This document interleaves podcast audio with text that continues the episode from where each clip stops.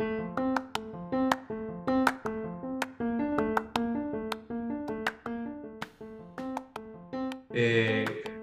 vamos a tratar de dejar lo más claro posible nuestra opinión con respecto a, lo que va a suceder en 2023 y sobre todo eh, a qué debería uno prepararse para el próximo año. Para, los que no, para los que no están en vivo, eh, va a quedar una grabación tanto en video como en audio para escucharlo por podcast. Y bueno, eh, arranquemos. Por cierto, déjenme abrir, perdón, el chat para cualquier pregunta que quieran hacer. Listo, el chat está abierto. Buenísimo. Entonces, bueno, lo más importante tener en cuenta para este webinario es que vamos a estar enfocándonos del lado económico en el consumo, el mercado laboral, los mercados y la construcción. Y acá les explico por qué. Para nosotros la economía es algo así como una casa, ¿no? Y esa casa, bueno, tiene su techo, tiene sus paredes, tiene su piso. La economía es básicamente una entidad en la cual si alguna de estas partes de la casa no funciona bien, el resto de las cosas no funcionan bien. Así que por eso lo ponemos con esta analogía y nosotros nos enfocamos más que todo en la volatilidad de los mercados, en la inflación, en el consumo, la manufactura, la construcción y el empleo, cómo está el mercado de empleos. Eh, esto evidentemente es más enfocado hacia la economía de los Estados Unidos, es algo que deben tener en cuenta, porque bueno, es la que mueve la bolsa, pero digamos que en cierta manera otros mercados eh, globales también tienen este, esta misma relación, solo que bueno, hay un, un, sector que es más importante que otro, pero bueno, eso lo vamos a ir viendo. Entonces, el consumidor de los Estados Unidos es la parte más importante a entender y es la parte que a nosotros nos preocupa y al mismo tiempo nos da un poco de eh, esperanza de que pudiera darse en 2023 un soft landing o un aterrizaje no tan complicado para la economía. Porque, bueno, la economía número uno es casi el 80% del Producto Interno Bruto de los Estados Unidos. Así que por eso nos preocupa, porque cualquier tipo de resfriado que tenga el consumidor americano lo va a sentir todo el mundo. No solo la bolsa americana, sino el resto de la economía global lo siente. Es algo súper importante la, economía, el consumo de los americanos. Vuelvo y repito, el 80, casi el 80% del el consumo, así que imagínense, del Producto Interno Bruto, perdón, así que imagínense lo importante que es. También es bueno entender que si bien viene reduciendo ese consumo, fíjense cómo en el, en el crecimiento anual que venimos viendo sigue siendo por encima del crecimiento promedio de los años anteriores. Así que nos da una señal de que, bueno, la cosa no, no está tan grave con respecto al consumo, así que esto es una buena una buena noticia y una razón, como dije, para que nosotros nos mantengamos con cierto optimismo con respecto a lo que viene, ¿no?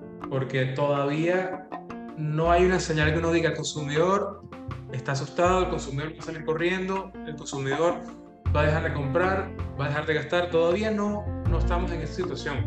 Y evidentemente no estamos en esa situación gracias a que todavía a la gente le quedan parte de esos ahorros que generó durante todas las ayudas del Estado durante la, la peor parte del COVID. Recordarán que en los Estados Unidos, tanto el gobierno federal como el gobierno local eh, estuvieron inyectando capital a la economía y en muchos casos, digamos que la gente no siempre lo gastaba, lo ahorraba y bueno, eso ha hecho que la gente tenga una de las situaciones más ventajosas comparadas con otras crisis. ¿Por qué? Porque en otras crisis la gente llega sin ahorros a esta crisis la gente llegó con un capital en el bolsillo importante para ellos poder defenderse. Y esa parte, sin duda, es una situación bien, bien importante para, para por qué a mí me parece que es más probable que tengamos un soft landing, ¿no? Porque es una crisis totalmente distinta. Es una crisis que recibe a la gente, que recibe, a, que, recibe al, al ahorrista con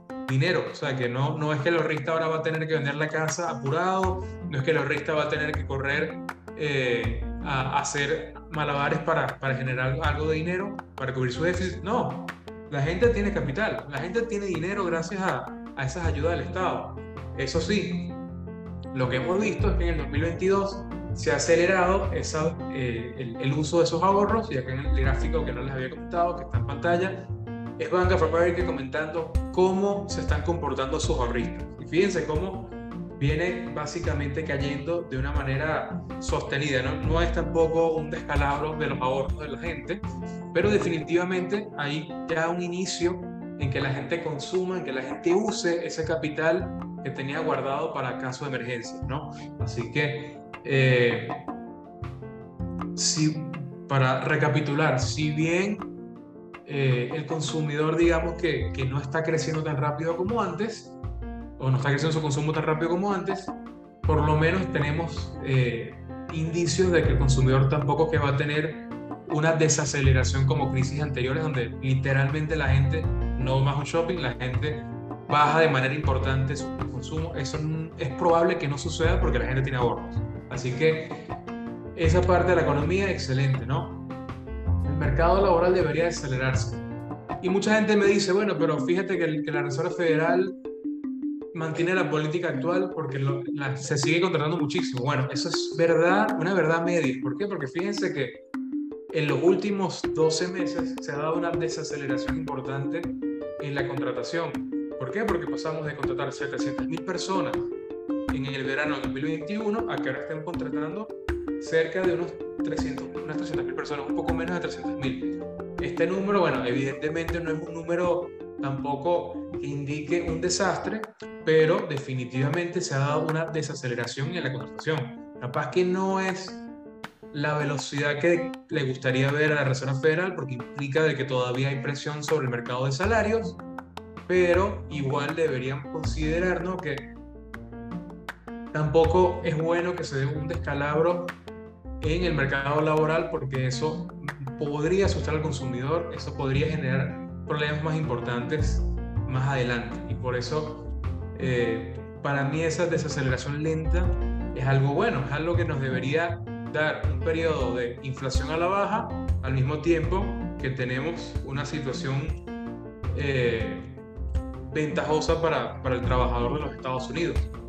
Donde sí hay problemas y, no termina de dar señales positivas es lo que se conoce como en inglés como JOLTS, que es una encuesta que hace el gobierno para tratar de ver cuántas posiciones hay abiertas, ¿no? Cuánta gente eh, o cuántos trabajos están abiertos que no consiguen empleados. En los Estados Unidos, bueno, está clarísimo que eh, mucha gente decidió retirarse después del COVID, mucha gente decidió eh, capaz que no trabajar para quedarse en casa cuando sus hijos, para digamos por distintas razones, y eso ha hecho que la participación laboral baje y al mismo tiempo ha generado que se, se, se mantengan muchísimos empleos abiertos, muchísimas posiciones que no consiguen talento para, para tomar ese empleo. Y esa es una situación que sí genera inflación. Y esa es una situación que hace que el, el, que está trabajando hoy en día sienta que tiene una oportunidad de poder pedir un aumento de salario, sienta que tenga una oportunidad de oro de pelear por poco más de, digamos, de, de cosas por parte de la empresa, ¿no? Entonces, esa parte yo creo que si se logra solucionar, nos pondría más cerca de ese anhelado soft landing, ¿no? En este momento no estamos allí, como ven en el gráfico, esto en, en, julio se marcó un récord con casi 12 millones de posiciones abiertas que no consiguen empleado y cuando venía desacelerando de manera importante, vimos como octubre empezó a subir otra vez. Fíjense cómo en noviembre otra vez empezó a acelerar. Así que hay que ver cómo vienen los siguientes reportes. Hay que ver qué sucede ya una vez pasada la temporada de ventas de, de acción de gracias y, y de Navidad. A ver cómo evoluciona este gráfico. Pero para mí uno de los gráficos más importantes a tener en cuenta para lo que viene en, en 2023. ¿no? Y como les decía, lo que la Reserva Federal ve todas estas variables en el mercado laboral para entender qué va a pasar con los salarios. Fíjense que los salarios, eh, si bien es preocupante que no han terminado de tener una, tendencia más bajista, digamos que también parece que consiguieron su techo. Así que esa es otra noticia importante y, y hace que este gráfico también se haga muy, muy, muy, muy importante a tener en cuenta para 2023. ¿Por qué? Porque si esta tendencia, a ver, ya conseguimos un techo, si empezamos a formar una tendencia hacia la baja, una tendencia a la baja con la inflación de, salarios, ya sabemos que la Reserva Federal va a estar en una posición de poder decir, bueno, pareciera que lo peor pasó, así que yo no necesito, no necesito ser tan agresivo. Entonces, por eso es que es tan importante eh, la situación con, con los salarios a futuro y por eso el mercado de empleo es tan importante. No solo por la inflación, digamos que en cualquier otro ciclo económico hay que seguir viendo la el, el mercado laboral, porque al final del día, si el mercado laboral está bien, la gente gasta más. ¿Por qué? Porque está tranquila, la gente no tiene miedo que lo vayan a despedir, la gente no está, digamos, tratando de, de gastar lo menos posible por las dudas pase algo. Por eso es que el mercado laboral también es un determinante muy importante de la economía y por eso nosotros también lo tenemos observado bastante de cerca porque sabemos que lo que sucede en este mercado va a afectar a cómo la Reserva Federal lo perciba y también va a afectar a la economía y al mismo tiempo quién es el, que recibe, digamos, beneficios o, el castigo doble cuando estas cosas suceden. Bueno, la, bolsa, ¿por qué? Porque si la economía está excelente, la bolsa sube. Pero si hay inflación, llega la Reserva Federal, trata de ponerle control a esa inflación y baja la bolsa. Entonces por eso tenemos una relación allí bastante eh, difícil, pero lo, más, lo importante es seguirla de cerca y tratar de entender la dirección, ¿no? tratar de entender hacia dónde vamos. Y hasta ahora, como les dije, pareciera que esto muy lentamente va encaminado a, a controlarse, va encaminado a llegar a una, a una, una nueva normalidad, digamos, algo, a un punto en el cual ya, digamos que deje de ser inflacionario todo lo que pasó durante el COVID. Y me refiero a que mucha gente dejó de trabajar porque, bueno, la participación laboral bajó. Eh, así que una vez todo eso se vaya estabilizando, sabemos que los salarios deberían volver a un crecimiento normal, ¿no? un crecimiento cercano al 2-3% al año. Ahorita estamos en un, casi un 6%. Bueno, siguiente factor importante observar, construcción.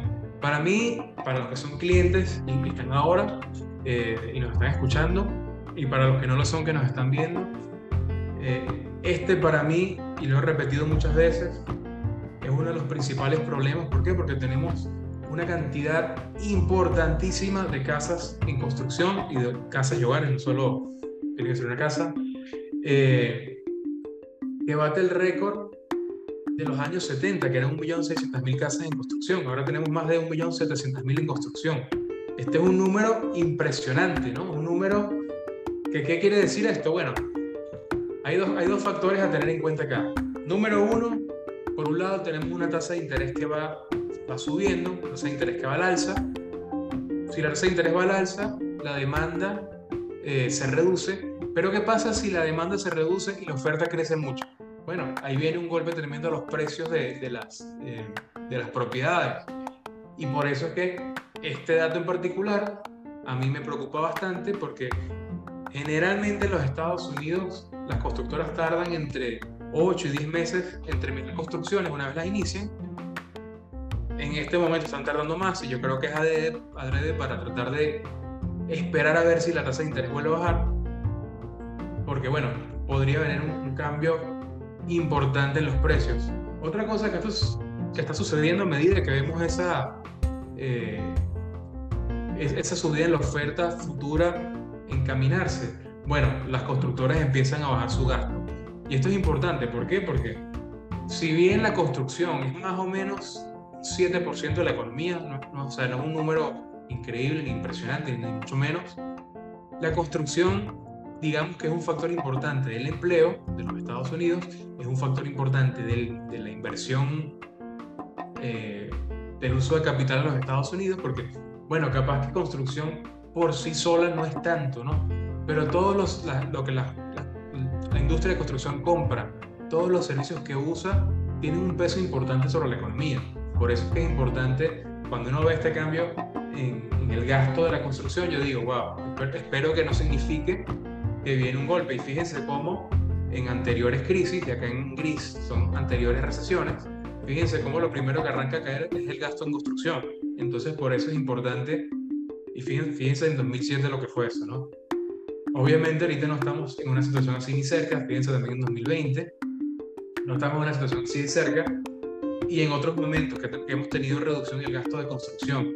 No ha significado una recesión como fue en 2018, pero es algo muy importante observar porque si vemos que este gráfico empeora mucho en 2023, ya podemos decir con mucho más, eh, con mucha más confianza de que hay una recesión en camino. Por eso es que insisto tanto en este gráfico. Y como les decía, el principal problema que, que, también crea esto es que los precios caen. Y ya les dije que la construcción, digamos que es importante por el efecto que tiene sobre eh, otros servicios y sobre otros segmentos de la economía de los Estados Unidos, ¿no?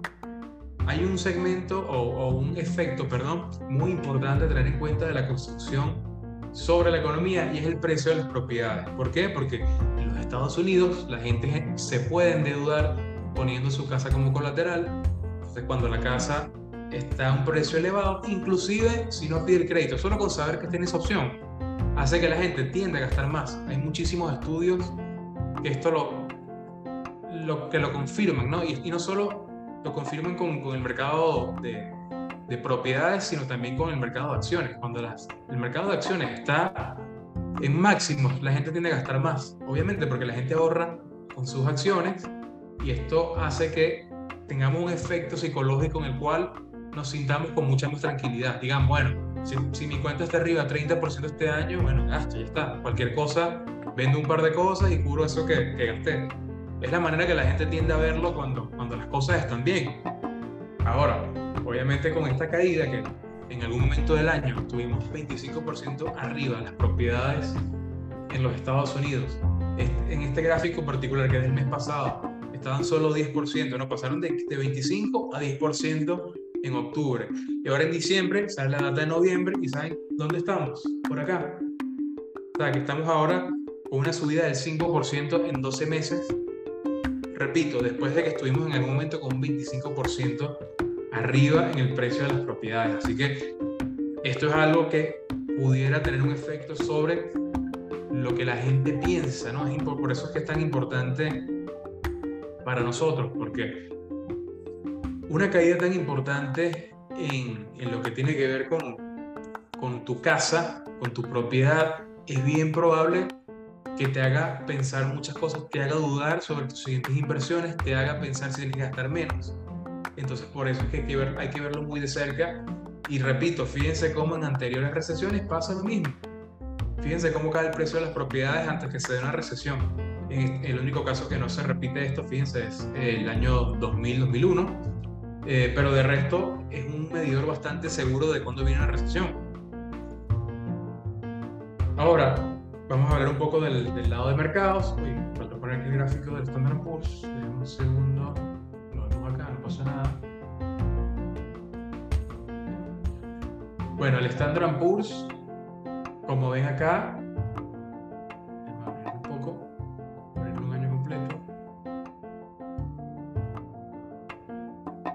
Pero bueno, voy hablando del Standard Poor's con una caída ¿no? de cercana al 20%.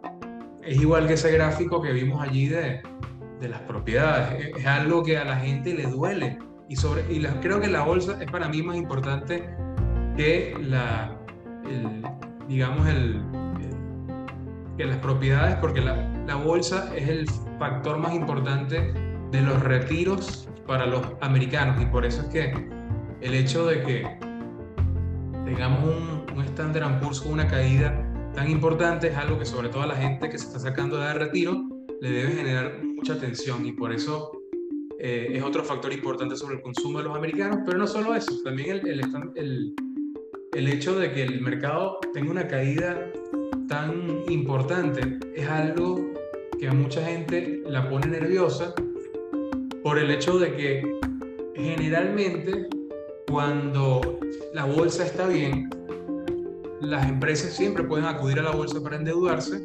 Entonces, por poner un ejemplo, una empresa como DocuSign o como Zoom fueron empresas que durante eh, la mejor parte de, del rally de la bolsa del 2021 acudieron y dijeron vamos a hacer una oferta secundaria, vamos a sacar algo de capital, vamos a, a, levantar capital, perdón. Y eso, eh, digamos que los ayudó a cubrir parte de sus déficits. Ahora, si tenemos una situación que por el contrario, la bolsa está muy golpeada y hace muy caro hacer una oferta secundaria, evidentemente en este, en este caso particular, eh, puede haber un efecto económico. ¿Por qué? Porque si una empresa tiene un déficit, y voy de nuevo al ejemplo de Zoom o el ejemplo de, de DocuSign, si yo tengo un déficit de, no sé, vamos a poner cualquier número, este no es un número real, 50 millones, ¿qué es lo primero que, que, que pienso en hacer? Reducir gastos, ¿no? Bueno, empiezo a reducir gastos. Si todavía sigo teniendo déficit, ¿qué es lo siguiente que hago? Paso a despedir. Entonces, por eso, eh, el hecho de que la bolsa esté tan golpeada no solo afecta al consumidor, sino también que afecta a otros factores de la economía, como es el empleo, como es el gasto capital, gasto privado. Así que por eso es muy importante. Ahora, eh, evidentemente estamos en un mercado bajista, ¿no? Que llegamos a estar 25% abajo. Eh, actualmente ya tenemos 11 meses de mercado bajista, lo que nos mete en un mercado bajista promedio, 12%, eh, perdón, en promedio, los mercados bajistas tienden a durar 12 meses eh, golpeados ¿no? o complicados hasta tocar el piso. Estamos allí, esa es la parte positiva. La parte negativa es que los mercados bajistas que han tenido recesiones han tendido a durar 18 meses. Así que esa parte es la parte delicada porque no solo dura 18 meses, sino que la caída promedio ha sido 36%. Así que si llegamos a una recesión porque la Reserva Federal decide no hacer nada, es bien probable que todavía le quede al mercado algo de tiempo, algo de... Todavía le quede algo por caer, ¿no? Porque evidentemente eh, deberíamos acercarnos a, ese 36% promedio, ¿no? Generalmente las cosas no, no, es que se repitan siempre, sino que eh, nos dan una buena indicación de hacia dónde deberíamos ir si las cosas, digamos, suceden, ¿no? Así que esa es la parte negativa. La parte positiva es que si no se da recesión, fíjense que la caída promedio ha sido básicamente la caída que tuvimos por allá por septiembre, donde se dio el, mínimo del año. Así que esa es la parte positiva.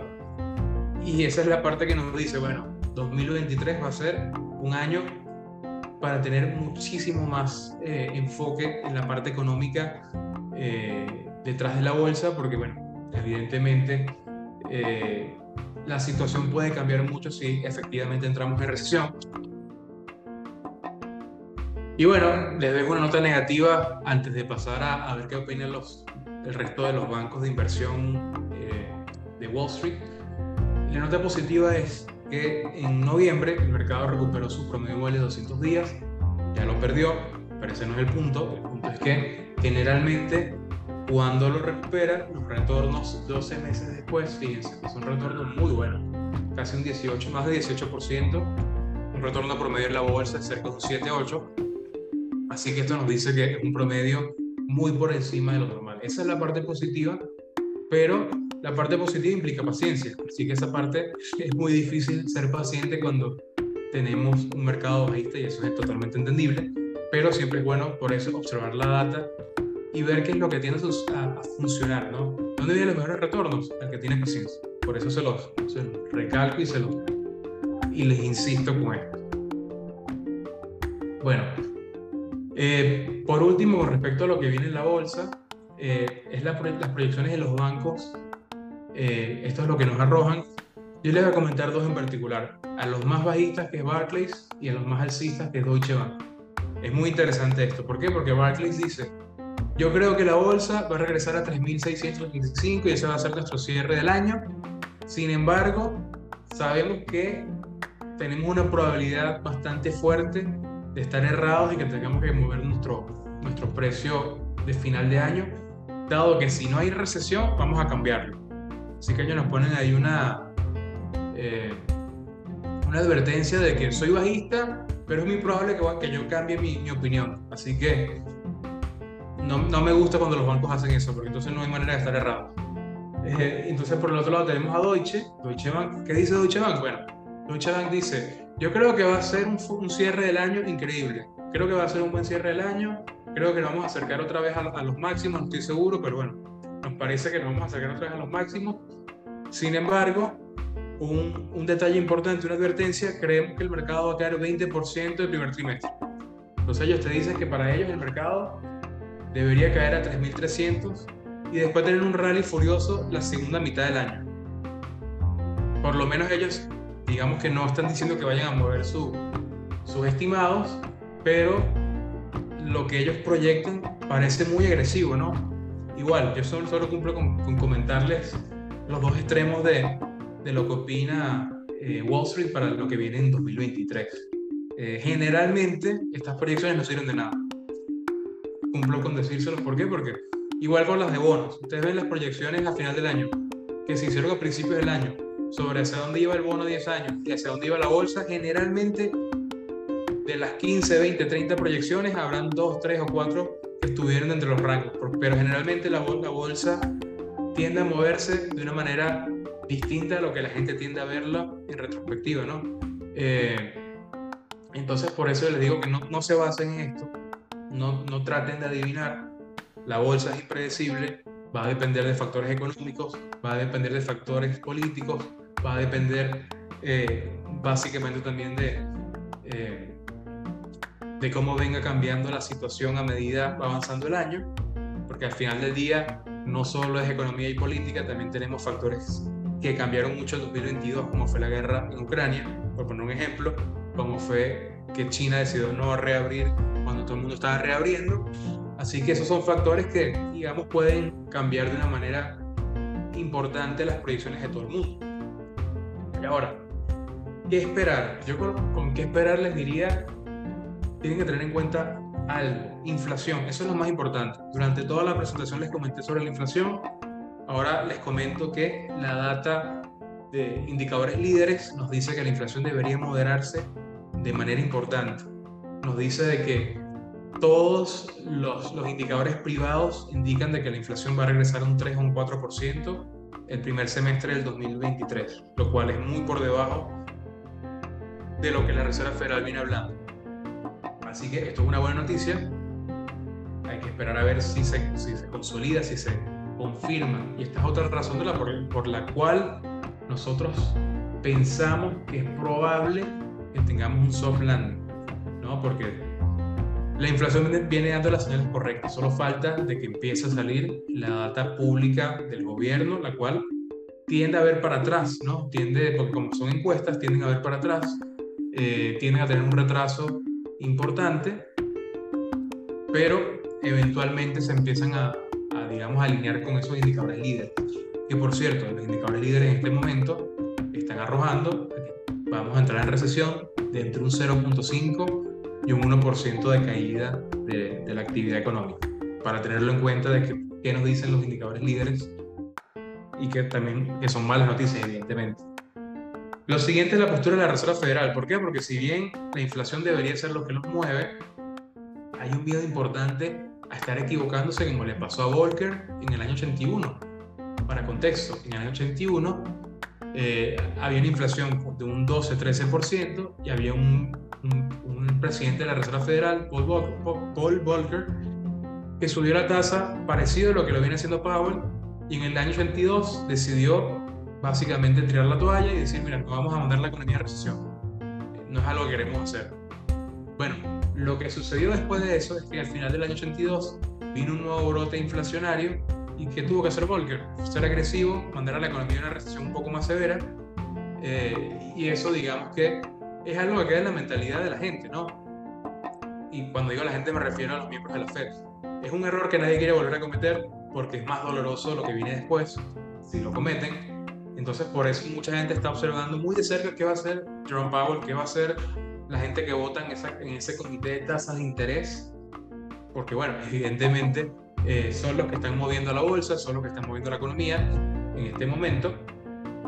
Evidentemente ahorita el, gobierno central está en modo tratar de, de, tener el menor déficit posible, así que no confiaría en que ellos vayan a participar en tratar de incentivar el gasto. Eh, y por último, fortaleza al consumidor. Ya se los dije, el 80% de la economía de los Estados Unidos depende de qué? Depende de eh, de que el consumidor esté bien, de que el consumidor no tenga miedo.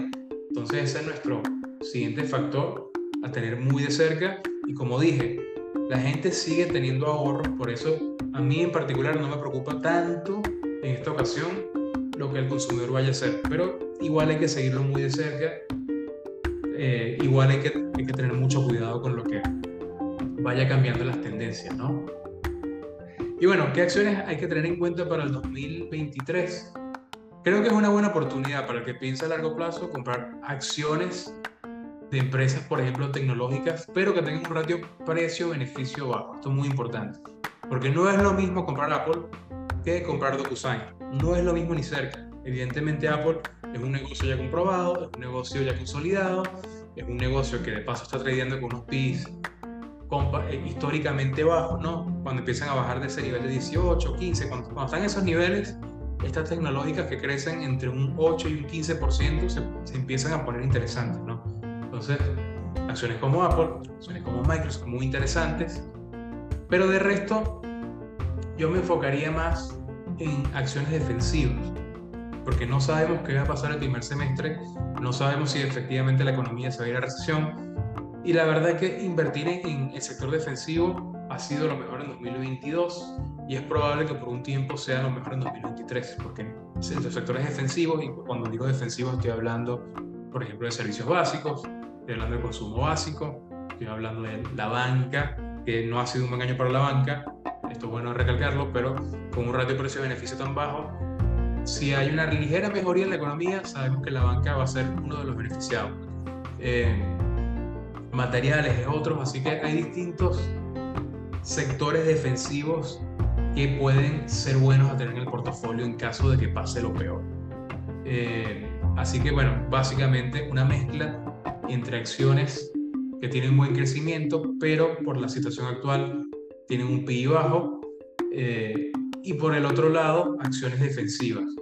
Para los que quieran recibir algún tipo de, de ayuda con respecto a lo que vendría a ser una acción defensiva, un ejemplo que tenemos, por ejemplo, es American Tower, que es una empresa, bueno, que paga muy buen dividendo, tiene un crecimiento increíble, eh, y así tenemos una lista bastante importante. Así para los que quieran recibir esta lista, escríbanos a info.com y con mucho gusto se las enviamos eh, para que tengan varias eh, opciones de qué invertir cuando no estoy seguro eh, en qué debería estar haciendo y de paso quiero tratar, pero no me quiero perder de invertir en la bolsa, ¿no? Entonces tenemos muchas ideas con respecto a dónde te puedes posicionar más allá de las tecnológicas, eh, para que en caso de que haya recesión, este son el tipo de acciones que tienden a, a resistir bastante bien ese, ese, tipo de situaciones. ¿no?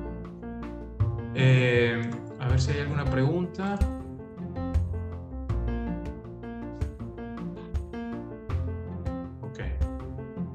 Bueno, no hay preguntas. Muchas gracias por participar hoy. Vuelvo y repito, esto va a quedar guardado tanto en audio como en video para el que quiera verlo o el que llegó tarde y, quiera ver el, inicio de, la presentación. Y bueno, cualquier pregunta, cualquier inquietud, cualquier comentario, ya saben, info arroba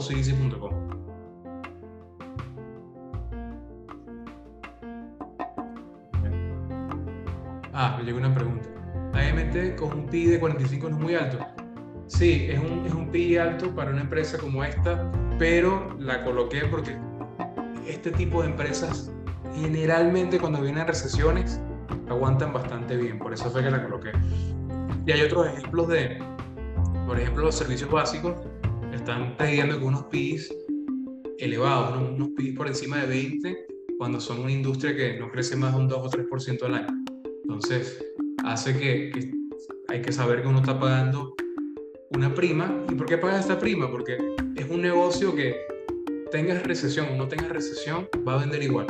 La gente va a pagar la electricidad, en el caso de American Tower, a las, a las empresas de telecomunicaciones no le queda otra que pagar por este tipo de, de servicios, ¿no? De, que tienen la tierra, tienen en muchos casos se encargan de, de la administración y, eh, y mantenimiento de, de las torres de telecomunicaciones, así que este tipo de, de, negocios eh, que tienen ese, esas ventas recurrentes que no hay para dónde ir, tú vas a pagar la electricidad, no te queda de otra, vas a ir al súper, no te queda de otra, seguramente vas a seguir comprando Coca-Cola, ¿por qué? Porque bueno, tampoco es que genere un peso tan importante en tu bolsillo. Capaz que donde sí empiezas a reducir es en, en restaurantes, por ejemplo, empiezas a reducir de que tu iPhone no lo cambies este año sino el siguiente. Pero este tipo de empresas que, que recomendaríamos en caso de recesión, digamos que su facturación no, no tiende a, a moverse, ¿no? Eh, ¿Qué piensas de Netflix para el 2023? Bueno, Netflix tiene varias cosas sucediendo a la vez. Netflix, por un lado, tiene eh, el nuevo servicio con publicidad que hasta ahora parece que no, les está yendo tan bien. Eh, y bueno, Netflix es una empresa que realmente saneó sus finanzas en los últimos años. Tiene un flujo de caja libre que yo personalmente, les soy honesto, nunca pensé que iba a tener flujo de caja libre positivo. Eh, entonces para mí va a depender mucho de cómo se mueve la economía. Si, si tenemos una situación económica que hace que la Reserva Federal no es tan agresiva, es, algo beneficioso para Netflix, ¿no? porque es algo que hace que pueda tradear con múltiplos de ratio precio-beneficio un poco más elevados, al mismo tiempo que sabemos que tiene una capacidad de endeudarse más barato lo cual para una empresa que gasta tanto en contenido como Netflix le viene bastante bien. Entonces, no te quiero decir, bueno, va a subir. No, va a depender de las condiciones y para mí la condición más importante para Netflix va a ser la Reserva Federal y, cómo vienen eh, acelerando o desacelerando las subidas de tasas. O, bueno, mucha gente ya está apostando por una, una caída en las tasas realmente. Eh, ¿Qué piensan de Apple y Tesla? Eh, bueno, Apple, para mí Apple siempre es una que tiene que estar en los portafolios, no puede faltar porque es una excelente acción. La verdad que es tremenda acción y, tiene un negocio impresionante, un ecosistema increíble. Para mí Apple está a un precio bien interesante de compra y bueno, full disclosure, legalmente tengo que decir que tengo acciones de Apple. Eh, también al igual que en Netflix depende mucho de cómo va a evolucionar las condiciones del mercado. Creo que es menos sensible a lo que puede hacer la Reserva Federal y es más sensible a lo que sucede en China con la producción, porque recordarán que parte importante de los iPhones y, otros aparatos se, se producen en China eh, y va a ser más sensible a cómo está el consumidor. Eh, otro factor ahí a tener en cuenta es el dólar, dado que una parte importante de las ventas vienen del exterior y si el dólar está fuerte, es más difícil para el consumidor y de paso contablemente no se ve tan, tan bueno, ¿no? Eh, pero bueno, son factores a tener en cuenta. Creo que Apple, como dije, está en una situación mucho más ventajosa de la de Netflix y es mucho menos sensible a, a estas condiciones del mercado. Tesla, una situación yo diría que parecida a la de Netflix, ¿no? Depende mucho de lo que vaya a hacer la Reserva Federal de hecho, Elon Musk en su Twitter se, ha quejado varias veces de que la Reserva Federal tiene que empezar a cortar las tasas de interés. Pero Tesla es peor que Netflix en el sentido de que tiene un CEO, es básicamente CEO de cuatro, cuatro empresas distintas y en este momento está enfocado en, en la que le está generando pérdidas, que es Twitter, y la que probablemente le va a generar más dolores de cabeza y mucha gente se lo está tomando como que realmente el tipo es un genio pero no está enfocado en Tesla. Si va a subir o no, no lo sé. Pero yo sí creo que es bien probable que tenga algún tipo de mejoría. No creo que Elon Musk vaya a comportarse erráticamente como lo viene haciendo, más viendo cómo no para de perder dinero. Así que creo que eventualmente va a tomar decisiones eh, que traigan cambios, ¿no? Eh, yo creo que, bueno, por eso eh, Tesla no te puedo decir si va a subir o no en 2023, lo que te puedo decir es que debería tener por lo menos algún tipo de, rebote a corto plazo, ¿no? porque, eh, como dije, es bien probable que, que los inversores estén eh, tratando de generarle presión a Elon Musk y lo hemos visto en redes realmente. No, eh, no, no, no lo creo, lo he visto.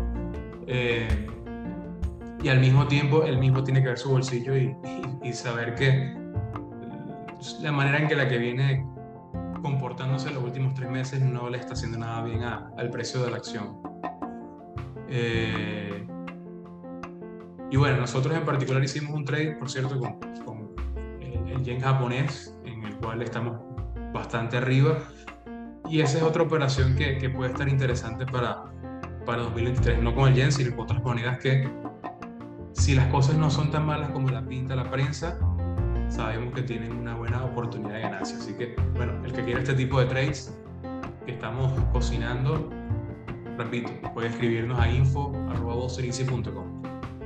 Bueno, esto es todo por hoy. Repito, esto va a quedar grabado tanto en audio como en video para que quiera ver toda la sesión.